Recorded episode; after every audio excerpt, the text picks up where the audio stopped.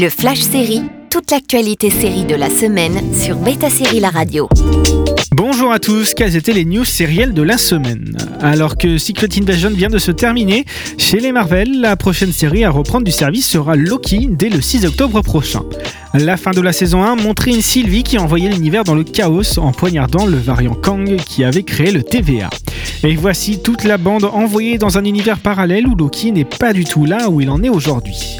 Tom Hiddleston et tous les acteurs reviendront pour cette suite directe. Intitulé Gen 5, le spin-off de The Boys qui va se dérouler à l'Académie des jeunes subs va débuter le 29 septembre prochain sur Prime Video. Du sang, des jeunes qui doivent faire de leur mieux en poussant les limites de la morale pour intégrer les sets.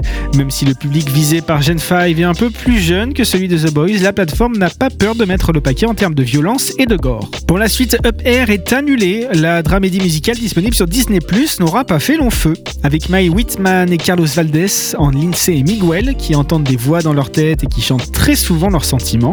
Tête à tête en français donnait un twist à la comédie romantique tout en suivant ses personnages dans les années 90 entre carrière et romance. On leur espère en tout cas un happy ending. Après un épisode crossover avec Lower Decks, voici que Star Trek Strange New World va avoir un épisode musical cette semaine, une première et tout le casting va donner de la voix.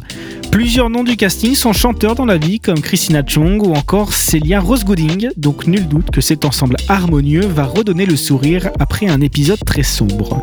Retrouvez toutes les bandes annonces et teasers sur betasérie.com. À la semaine prochaine pour de nouvelles news. Le Flash Série sur Beta Série La Radio.